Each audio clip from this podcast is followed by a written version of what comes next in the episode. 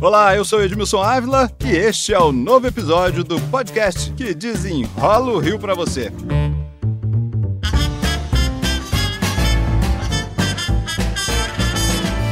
A crise da saúde do Rio, agora traduzida para os números.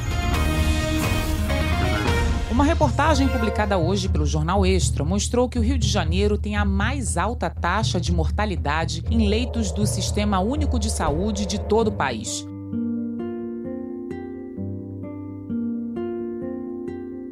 No primeiro semestre desse ano, a média de mortalidade do Brasil em clínica médica, ou seja, de pacientes que não passaram por cirurgias, ficou em 10,15%. Já no estado do Rio, o número é bem maior, 17,26%. O Hospital Carlos Chagas, da rede estadual, ocupa a primeira posição no ranking de mortalidade hospitalar dentro da clínica médica. De cada 10 pacientes internados, 3 morrem. Já vai fazer uma semana que meu esposo está aqui os médicos falaram que ele está com uma infecção no sangue, aí agora apareceu uma pneumonia, ele tá, ele estava falando normal, né? E agora ele está todo entubado lá e os médicos não me falam nada concreto.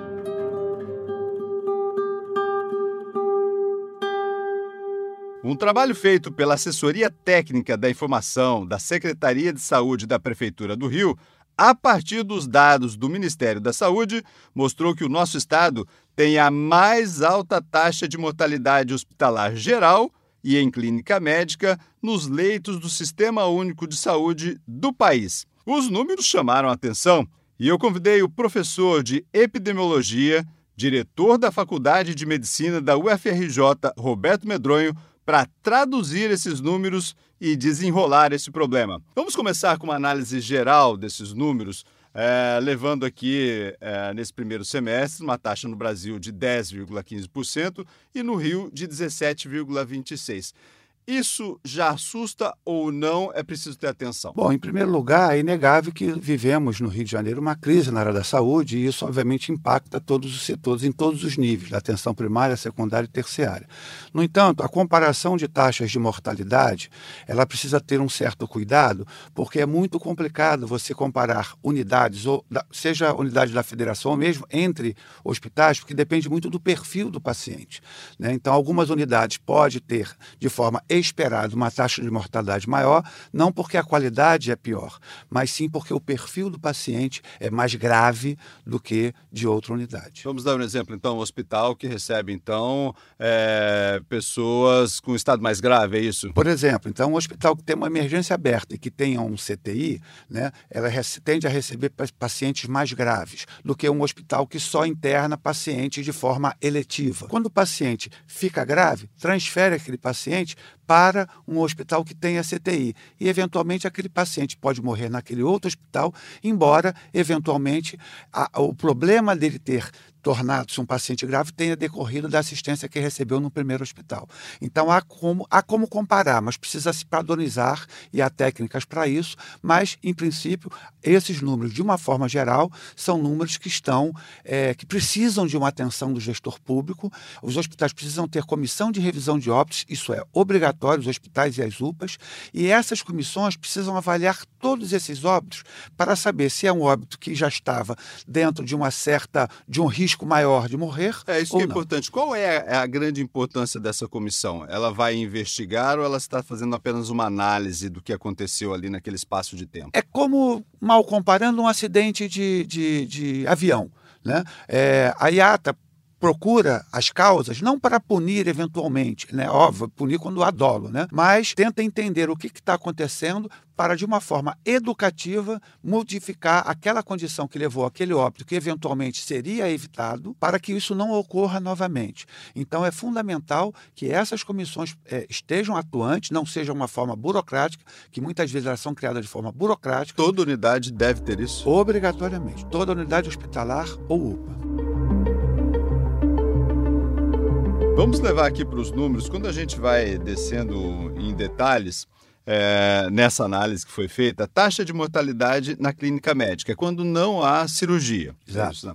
O Hospital Carlos Chagas, que é da rede estadual, ele ficou no topo, com 33,29%. Isso aí significa que de cada 10 pacientes internados, 3 morrem. Já é muito grave por si só. Olha, ele precisa ser investigado, porque não é, não é possível que de cada três pacientes, um vá a óbito, de cada 10, três vá a óbito.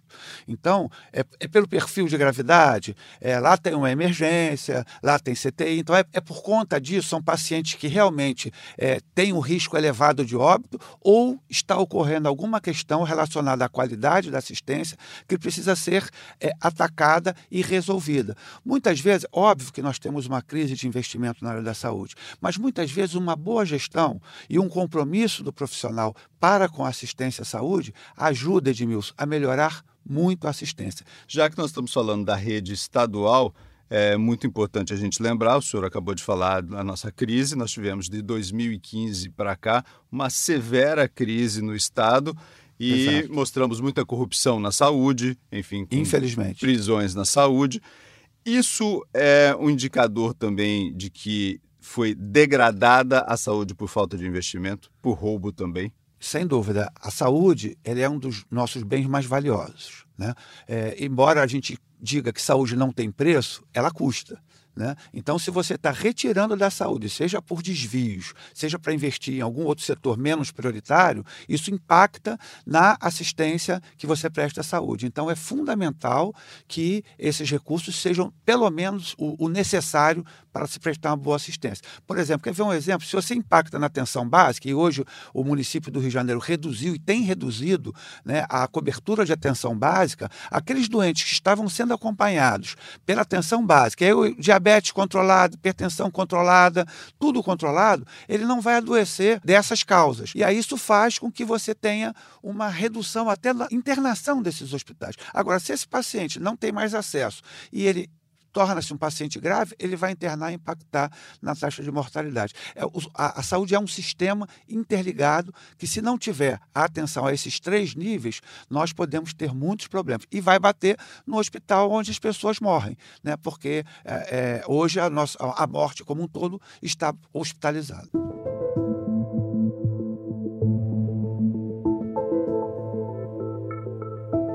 No caso da rede estadual que nós falamos da, da falta de investimento, se eu não estou fazendo investimento hoje, eu posso causar mortalidade no próximo ano. Sim, o impacto muitas vezes não é imediato. Por isso que você não, se você fizer uma associação temporal imediata, você não encontra associação. Mas se você reduziu hoje e for medir daqui a mais um tempo, aí você vê que o impacto pode ser dramático. No caso da atenção básica agora, é, o Rio de Janeiro teve uma redução no ano passado de 190 equipes de clínicas da família.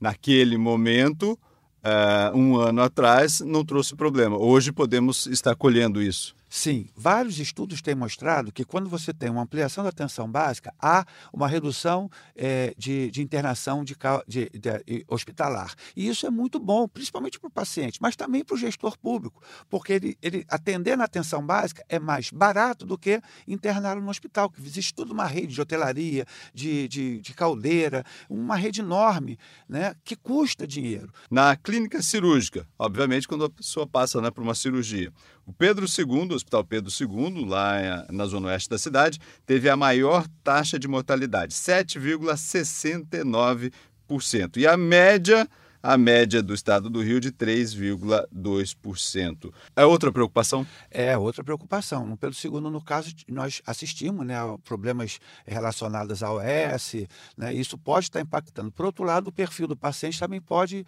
é, pode impactar. Como ele tem uma emergência e recebe pacientes, por exemplo, politraumatizados, o risco, e ele vai à cirurgia, o risco desse paciente é maior do que um paciente que internou de forma eletiva. É, o próprio município alega isso, que são hospitais de portas abertas, de emergências importantes e que isso eleva um pouco o risco e, portanto, mais mortes.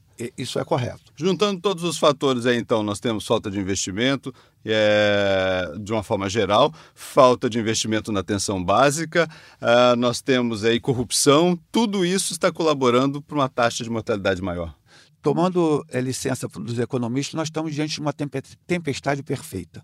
Né? Então, todos esses fatores contribuem negativamente para o aumento do risco de morte e dentro dos hospitais, isso se reflete de forma bastante evidente. Nós precisamos de um índice para acompanhar isso? Sim, o, o, o, Reino Unido tem um índice, que é a taxa de mortalidade hospitalar padronizada, é, que é simples de ser calculada, né, e que isso faz com que tenha um índice mais fidedigno, de que você co pode comparar populações de diferentes perfis, né, você padronizando, aí você pode comparar. Essa comparação bruta que é feita é um indicador, sim, mas ele não é precisa de um refinamento maior para que a gente possa, de forma mais clara, dizer: olha, esse hospital está com problemas de, de qualidade de assistência, esse não está. De posse desses dados, que, que o senhor acha que o Estado e que o município deveriam fazer nesse momento? Bom, em primeiro lugar, é saber se as comissões de revisão de óbitos estão funcionando né, e que funcione a, a, avaliando esses óbitos. Por exemplo, um, um, paciente com 93 anos que interna com uma pneumonia, ele tem maior risco de morrer do que um paciente com 50 anos que interne com a mesma pneumonia. Então, não posso comparar é, essas duas pessoas porque os riscos são diferentes. Essa comissão pode avaliar, olha, está tendo problema aqui ou em determinado serviço ou em determinado procedimento, há necessidade necessidade de fazer uma intervenção para melhorar a qualidade. E aí não precisa de recurso. Aí basta vontade política e basta compromisso do gestor e do profissional de saúde. Professor Roberto Medronho, obrigado pela presença. Eu que agradeço. Este podcast foi editado por Lucas von Seehausen. A gravação de áudio é de Luiz Cláudio Valente. Eu sou Edmilson Ávila e toda semana desenrola o Rio aqui para você. Até o próximo.